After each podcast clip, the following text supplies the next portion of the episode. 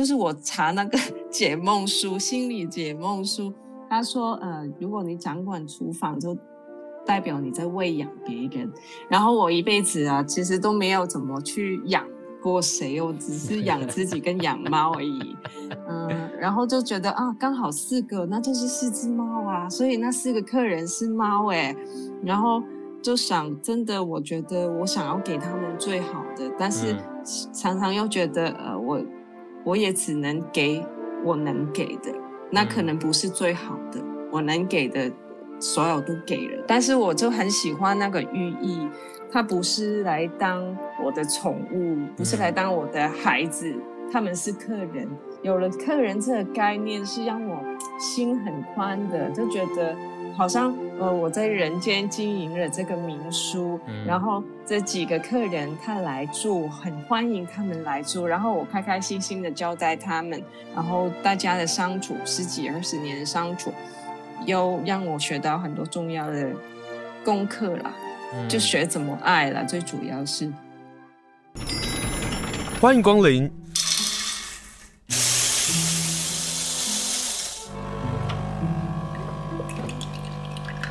今天的盛情款待，请享用。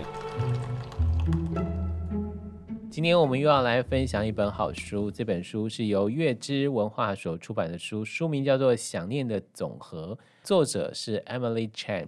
那他也是我的一个老朋友，从台北就认识，然后他出了第一本书、第二本书、第三本书，然后陆陆续续我们都做了一些访问，但是这一本《想念的总和》却很意外的让我发现。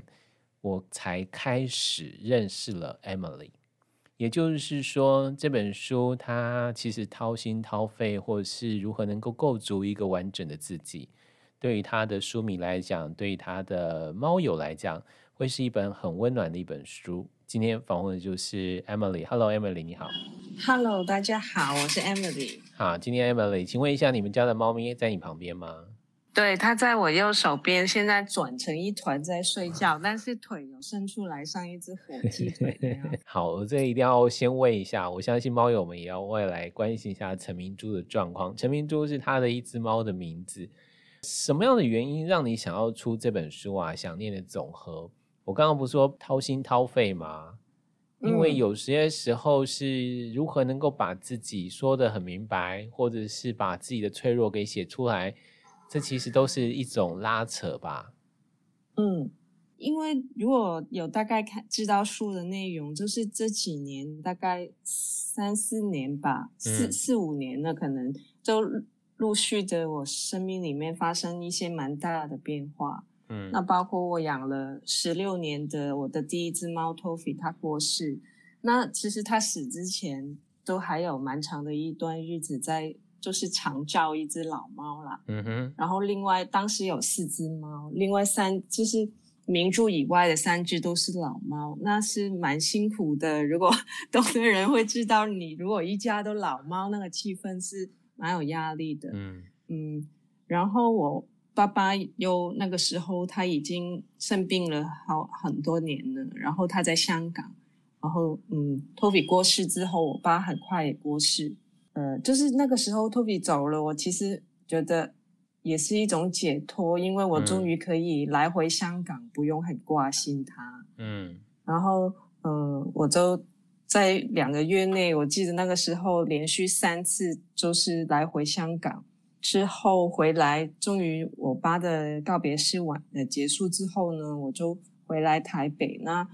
好像不到两个礼拜，然后在一起十多年的伴侣就分手了。嗯哼，就是如果猫或者是嗯父亲过世是就是内心很大的一种震动吧。嗯，那生活上的那种改变又是另一种很大的冲击。嗯，就是很实际的、很现实的，有很多事情要面对。我之后要怎么走啊？我那个时候甚至什么都要考虑，我是不是要呃放弃，不要在家里接案？我我是不是应该要找工作？你是不是想过你要不要回香港，呃、对不对？回香港或者是回澳洲，就是是不是要离开台湾？Uh -huh. 这些都是人生很重大的决定。对。但是那个时候我的心理状态其实真的很很冲击了，而且照顾老猫这么久是很很透支的，嗯，所以身心俱疲之，就是都很累之下，还要做这么大的决定，是很辛苦的。嗯、但是 anyway，如果就是有看书就知道，我是觉得其实我们真的是很耐劳、很 很能吃苦的人类是这样的。但是你走过了，你才会说。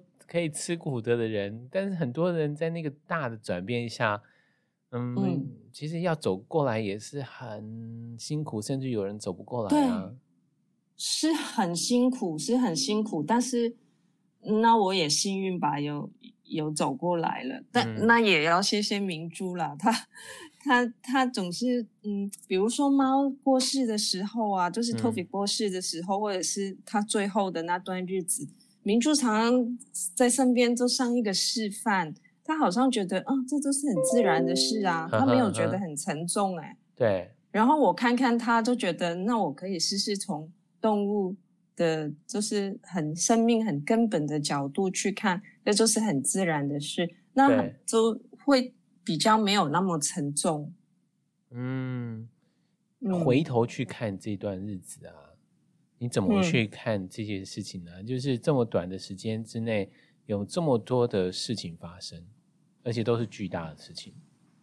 你觉得那是一种命运会走到这段的路上吗？对啊，我我会这样看，这样看是对自己很很有帮助的。就是，嗯，嗯，你的生命，我觉得人的生命到某一些阶段，会给你一些功课，很大的转变，有很大的。嗯，蜕变。对，嗯，我觉得人一生多多少少可能都有最少有一次或好几次这种的这这种的关卡吧。嗯哼，面对这个，嗯，所以就是尽力应付咯，会熬得过的啦。嗯，你在书里头说了一句话，让我也突然反应到，嗯，你说我们活过了父母生下来我们这个年纪。嗯，对，真的耶。嗯。嗯，这个让你很有感觉吗？很有。为什么会有很有感觉？原因是我现在在照顾我年迈的老爸妈，可是因为我妈走得很早，嗯、所以对于死亡，嗯、当然还有一个原因，就像是呃，Toby 离开你，跟我的狗狗贝克汉离开我这件事情，嗯、有一个我对于死亡没有那么大的，就走过来了之后，对于死亡未来的死亡，不管是我自己死亡，或者是我的父亲的死亡。的未来的离开这样的事情，嗯、呃，我我不会太大的悲伤了，嗯，但是没错，但是我们从来没有想过一件事情，就是我其实活过了我妈或者是我爸当年生下我的那个年纪的时候，这件事情在我的生命里是多么的一个重要的一个时刻，哎，嗯。我我觉得，当意识到这一点的时候啊，也会会想象，啊，当年，所以他也是傻傻的，就是 你你想象自己，我现在自己做每一个决定，有时候都也不知道对或错，或者是很多忧虑或疑惑，有恐惧，有反应错的时候，会有不小心伤害别人的时候，讲错话的时候，那其实。当时我们的父母也是这样，只是因为我们是小孩子，就把他看成一个绝对的权威，然后就以为他什么都会，什么都懂。然后当他错的时候，我们会生气。嗯，然后现在明白，但我们 到这个年纪还是会错啊。嗯，对啊，就是每一个阶段，嗯、每一个阶段，有时候，嗯、呃，比如说透过一本书，或者透过想念的总和这书，总会有一些提醒我们。那个其实是一个很关键或者是很重要的时刻，嗯，我们有没有回头或者在那个当下去反映到这件事情？嗯，可是我看你的想念的总和，我才知道说这些路以来啊，你走的好辛苦哦。嗯，是，因为你在书里头分享了，怎么说呢？是很辛苦的，是很辛苦，但是我觉得所有的回头看会觉得辛苦，但是当下。我每天的辛也有辛苦的时候，嗯、但是那些辛苦的时候不是百分百的嘛？它其中也有一些 开心的小事情发生。嗯、就是如果有嗯、呃、有有追踪明珠的粉丝页的话，嗯，那其实我一直有持续的贴图贴贴文，嗯、就算我嗯就是我那些有不好的事的日子阶段，我还是每天都有我开心愉快的一刻，嗯，我就会把握那一刻去贴一个开心的猫图，然后自己开心，呃，猫友也开心，这种开心会加成呢。就是说，嗯，比如说，嗯，可能书里面有一些文章也有写到，我可能在家里是觉得，哦，我很焦虑、很忧郁，对，但是出去走一走，整个心情又会转换，嗯嗯，或者是最悲伤的时刻，你走出去，忽然就看到彩彩虹了，嗯，那就马上又转换心情。所以有有时候我说，哦，我里面有说，人生有时候很像一个骗局。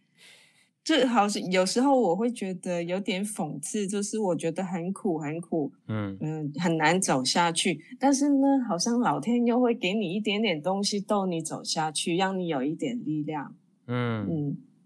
然后这样慢慢走过之后的你的苦或者是那种沉重会越来越少，越来越轻，嗯嗯，然后就慢慢好了，嗯。嗯所以你去你说写这本书的原因，是因为这几年我不停的一个人在家里，在心里也有找心理师了。对啊，嗯，就是一直去嗯梳理自己这些情绪感受，然后放下很多的一些负面的情，就是一些嗯可能悲伤啊那些嗯有慢慢的消化。就是其实我写出这本书之前，这些已经。这些书里面的内容，那些想法已经全都在心里面进行过一遍，嗯、然后呃有机会出版，就是有机会给我记录下来，嗯、跟大家分享。这样，你书写完了之后，你会不会觉得这一段路程，就是书写写书的这个过程，也是另外一种疗愈？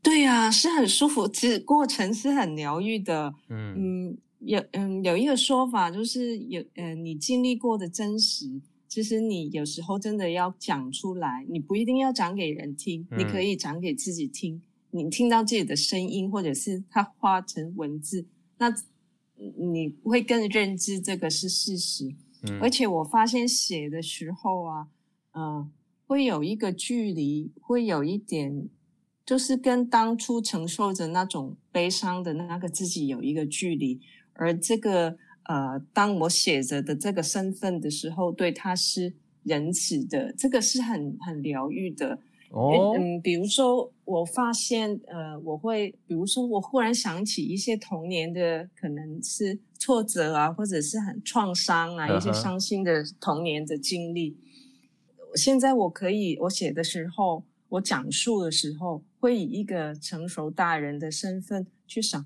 哦，那个。那个小朋友那个时候真的很无助，嗯，或者是嗯，他呃，那真的是很不幸的一个状况，嗯，就是这一种距离啊，其实真的很疗愈耶，嗯，回头看我我很受很大的冲击，或者是生活上的变动的时候，写的时候回头看会看到当时的自己，嗯，我我我是带着一种。有点疼惜他的，然后也也很了解他，是觉得就算世界上没有任何人明白他那一刻有多沉重，嗯、但是写写着字的这个我明白，就是好像也人好像有点分裂了成几个部分，然后 但是是是上爱的，这个感觉很棒。嗯，就是我自己在写书的时候，的确会有这个状况，哎，就是我们在写东西的时候。嗯我又感受到有一个我是跳开了我的身体，在我的身后去看我到底写什么东西。嗯，他仿佛就像是有一个高度去重新看我所经历过的这些事情。嗯，我觉得就像是你说的那个事。是啊，是是很很疗愈的。然后再加上你写出来之后，觉得。呃，我有我有好好记录下来，好像有承认那一个自己，有承认他的存在，嗯、这个也是会给到自己力量。所以我在序里面说，我真的是写完每一篇，我都觉得自己在站稳了一点，这感觉真的很棒，所以很感恩的，其实写这本书。可是你真的会相信坚持下去，别放弃这个说法？哎，我不是里面有一篇反驳吗？有啊，你说 你就引了这自我照顾的一段话。嗯，就是我从前呢，嗯，可能十几年前吧，还在上班族的时候，那个时候很明显的有一种觉得我不能随便放弃，对，我要坚持下去，无论那个工作觉得 多么多么委屈，或者是就是很不愿意，但是都要逼自己不能随便离职。对，嗯，那种真的很很让妻子加倍辛苦的，很很为难自己的一种想法，嗯，就觉得放弃是不对。但是近年我有改变想法，就是有时候放弃是很好的事，不要把它标签成一个负面的决定。嗯嗯，我们是很有自由选择的。你说放弃不是放弃自己，是明明白白自身以外的一切。大都可以放下，然后你引了一段的那个故事，呃，引了一段的漫画，就说海里有一条鱼。对对对对对。嗯、可是那个，你知道我这个对于这个漫画，我我没办法认同。哦，是啊，你是你的想法是怎样？好，我先跟听众说，这漫画是说海里呢有一条鱼，跟另外一条正在爬上岸的鱼说。嗯你为何不留下来，努力成为一条更好的鱼呢？离开的那条鱼应该也是要登上这个陆地，然后变成两栖类、哺乳类，然后变成我们人类的祖先嘛。所以你就是说，嗯、从此之后，如果再有这个声音在谴责我放弃的时候，你就说不是呢？我在进化，没有人能够阻挡我进化。但我没有想要进化、欸，哎。嗯，那你想到什么？我并不是说。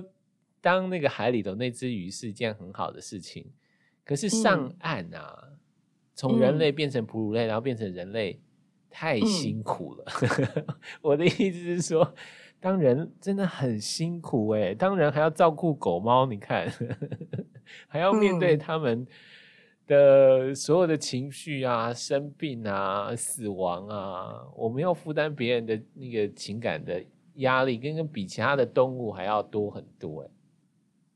嗯，你不会觉得很辛苦吗？是，但是嗯呃，可能我写跟环境的关系，或者是、嗯、呃跟人的一就是朋友或伴侣的关系，嗯、其实是可以放弃的。就是因为我我是想要平衡自己。从前我太过执着，就是很死脑筋的，觉得你有就要死守，然后没有想过可以转弯，啊、可以选择。这个只是想要提醒自己说。其实我是什么时候、什么机会都有选择的，这样。嗯嗯。今天访问的是 Emily，Emily 呢在月之出版了一本书，书名叫做《想念的总和》。她说：“现实总是不好之中有幸好，在悲伤依然有感恩的余地，叫人怨不下去，却也笑不出来。”今天跟大家分享就这本书《想念的总和》。我问一个问题啊。好，你觉得在现阶段的生命里，怎么样的选择才是你最重要的学习？我好喜欢这个问题哦。嗯、我觉得，嗯嗯，在快过年的时候，或者是在过年假期期间，我们一定要丢那么严肃的话题给听众吗？真是 我我我我好，我就在看到这段的时候，我这书就停下来了耶。嗯，那真好。我就觉得想说，对吼。现阶段的生命里，怎么样的选择是你最重要的学习？可是我的想法是啊，嗯、其实每一个选择啊，都是学习的开始。对对，那个选择不一定会是好的选择或者坏的选择，其实坏的选择都是学习。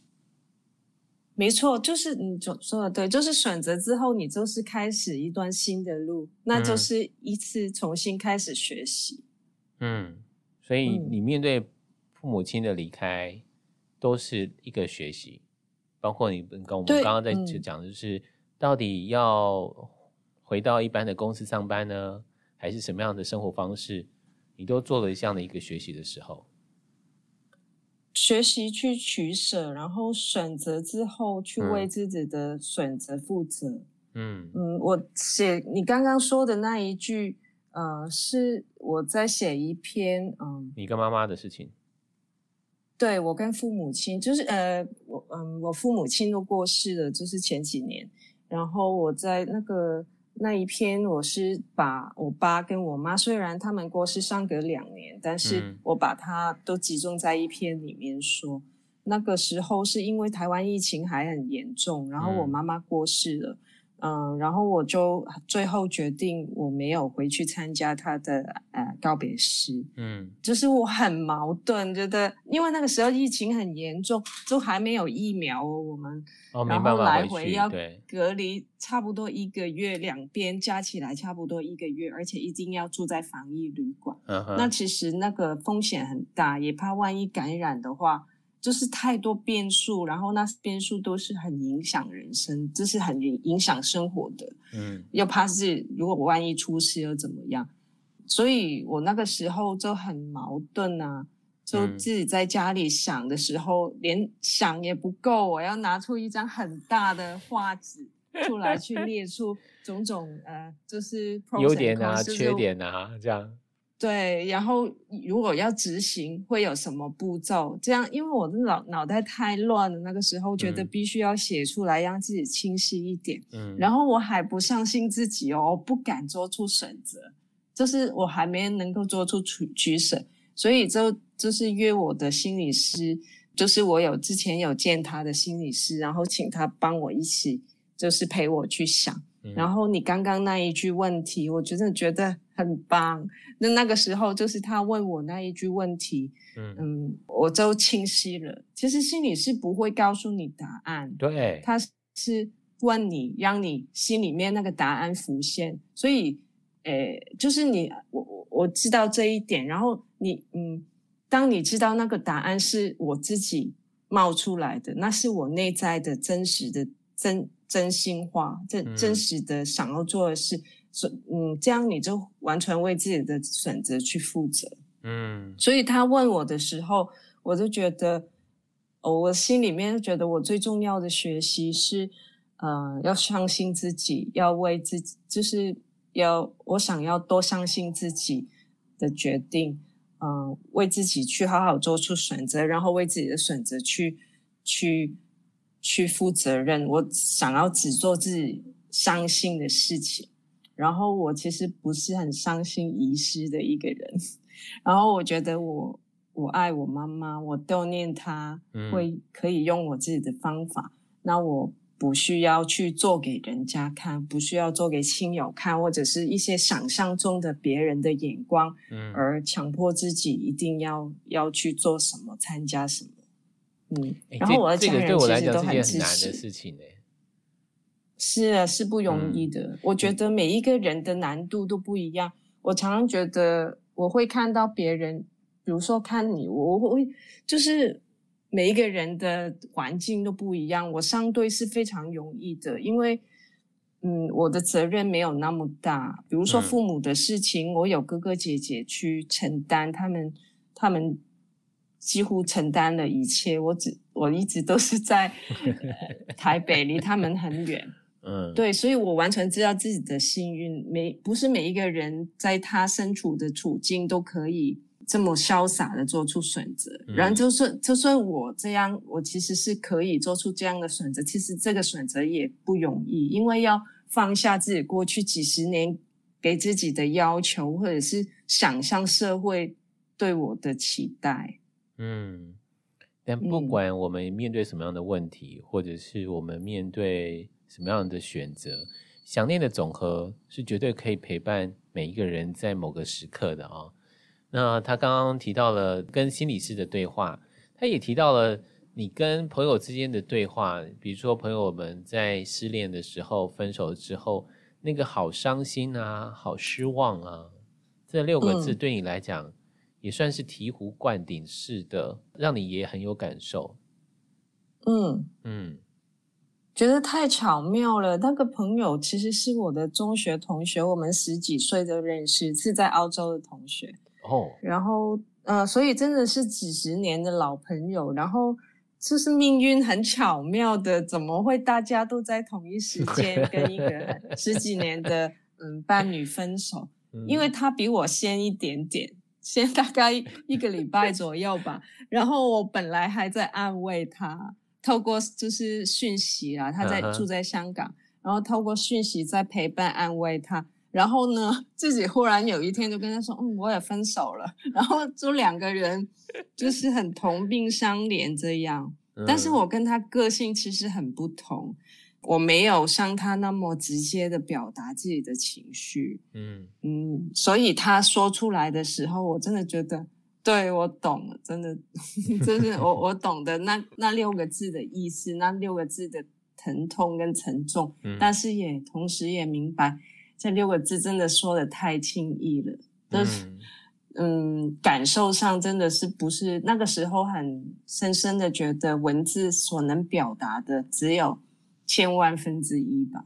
嗯，对，你那一篇在谈的就是文字，但也索性有文字可以、嗯。跟我们来分享，所幸有文字去平摊我们的悲伤、难过、嗯、失望，或是各式不同的情绪。那这就是文字的力量哦。那今天跟大家分享，就是 Emily 用文字和大家分享的想念的总和。但你刚刚说的那个我懂啊，就真的是在读你的书的时候，讲、嗯、到了 Toby 的时候、嗯、后半段，哇塞！怎么说呢？是大天使，是大天使带来的客人那一篇吗？对，然后那一篇我比较详细的说他最后阶段的，就是对，你还分享了梦这样，然后你就整段的内容，因为呃，我回来的时候没多久，Toby 就离开了嘛，然后我就没有再看到他的消息，或者是我那时候也在忙，然后也就没有注意后续，然后直到。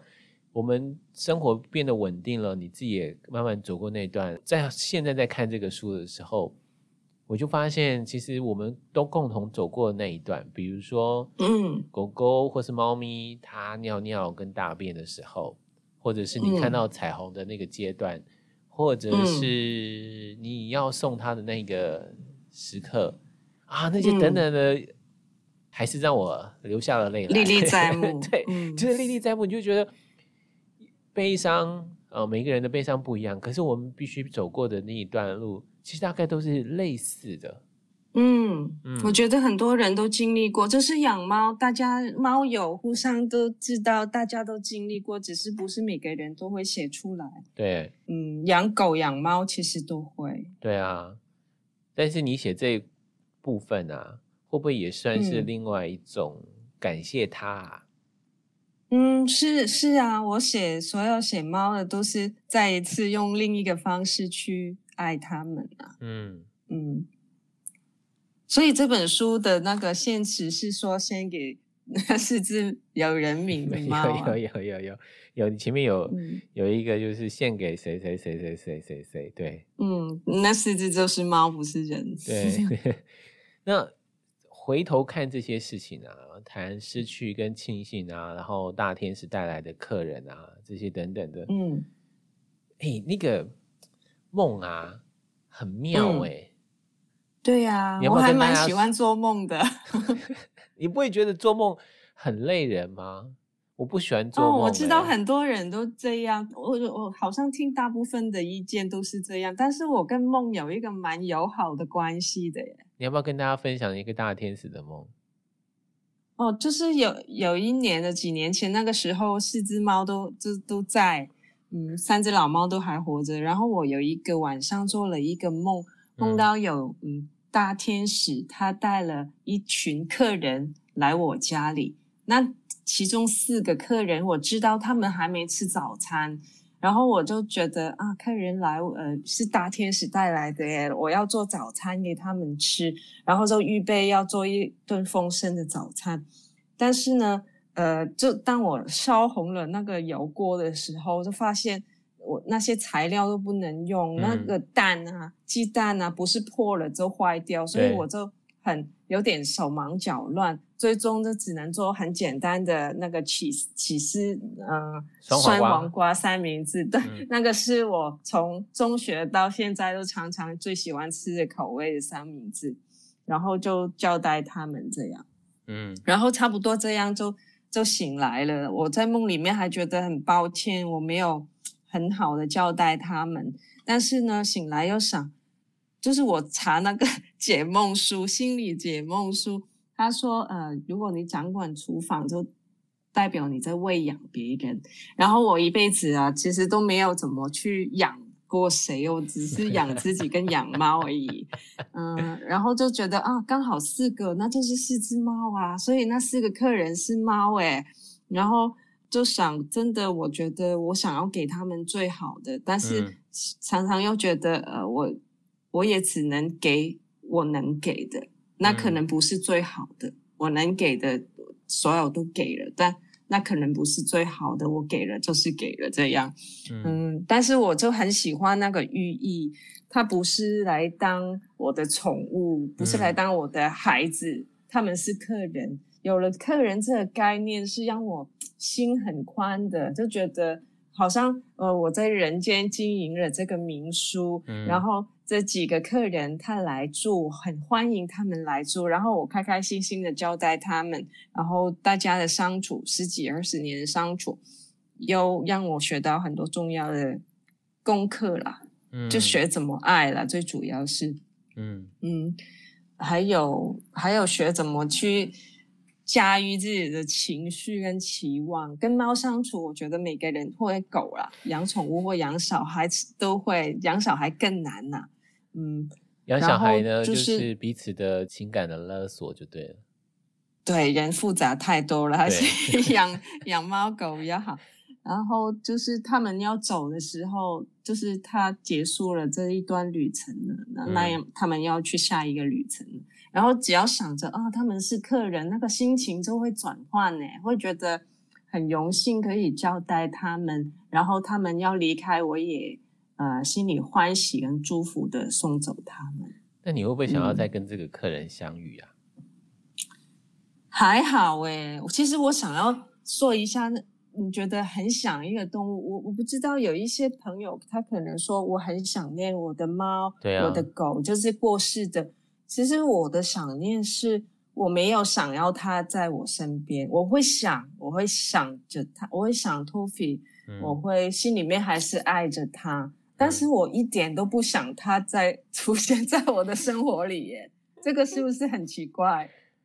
没有，我刚开始我们家狗狗离开的时候，我真的真的是这样的一个想法哎。然后每个人就说，你、嗯、要走的时候就说我们下次再见面啊，你要记得回来找我啊，什么什么时候，或是交代后事，就是他离开之后要干嘛干嘛。我们家狗狗走的时候，我就很刻意的告诉我说，我不要情感勒索，说你要回来找我，我们下次还要在一起，我这些话都没有说，我就只有跟他、嗯、我也没有哎、欸，我就跟他说，如果你有看到光，你就往那个光的地方走，然后我们很爱你，类似像这样的话。嗯可是多年之后啊，嗯、当那个想念爬出来的时候啊，就想说，如果我当时多交代一点，说你回来找我的时候，他会不会就真的回来呢？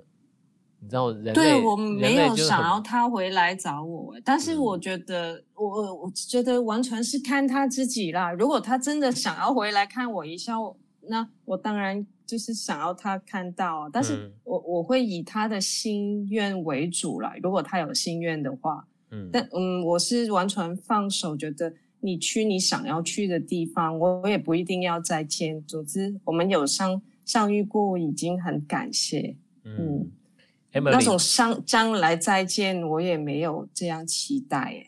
嗯，好，Emily 呢，就在她这本书里头就说，拥有的日子并不全都幸福，失去有时候是期待已久的解脱。嗯曾说过的“有你真好”都真心，后来的“你走的真好”也是发自肺腑。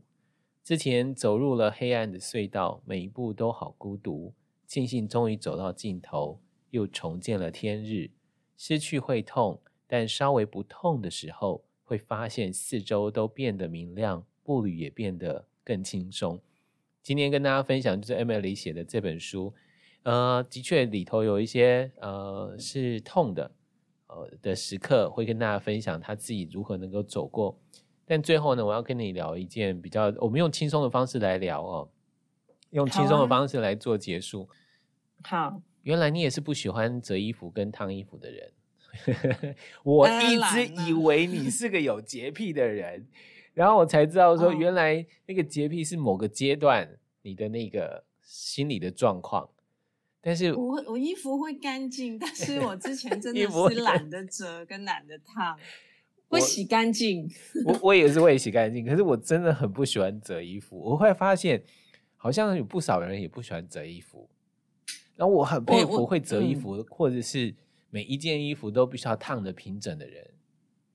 嗯，对啊，我我嗯，可能每个人的原因不同啊。我从前是。真的很不想要顾自己的外表，就是好像没什么动力去呃去顾仪容啊那些，就逃避吧，也是一种逃避。Uh huh. 但是当自让自己正视这一件事之后，就是好好的烫衣服，然后感受一下自己穿上很平整的衣服，那个感觉好棒哦。当你体验过之后，觉得 嗯，我想以后都这样，会觉得我尊重到自己，我有爱惜自己的一种。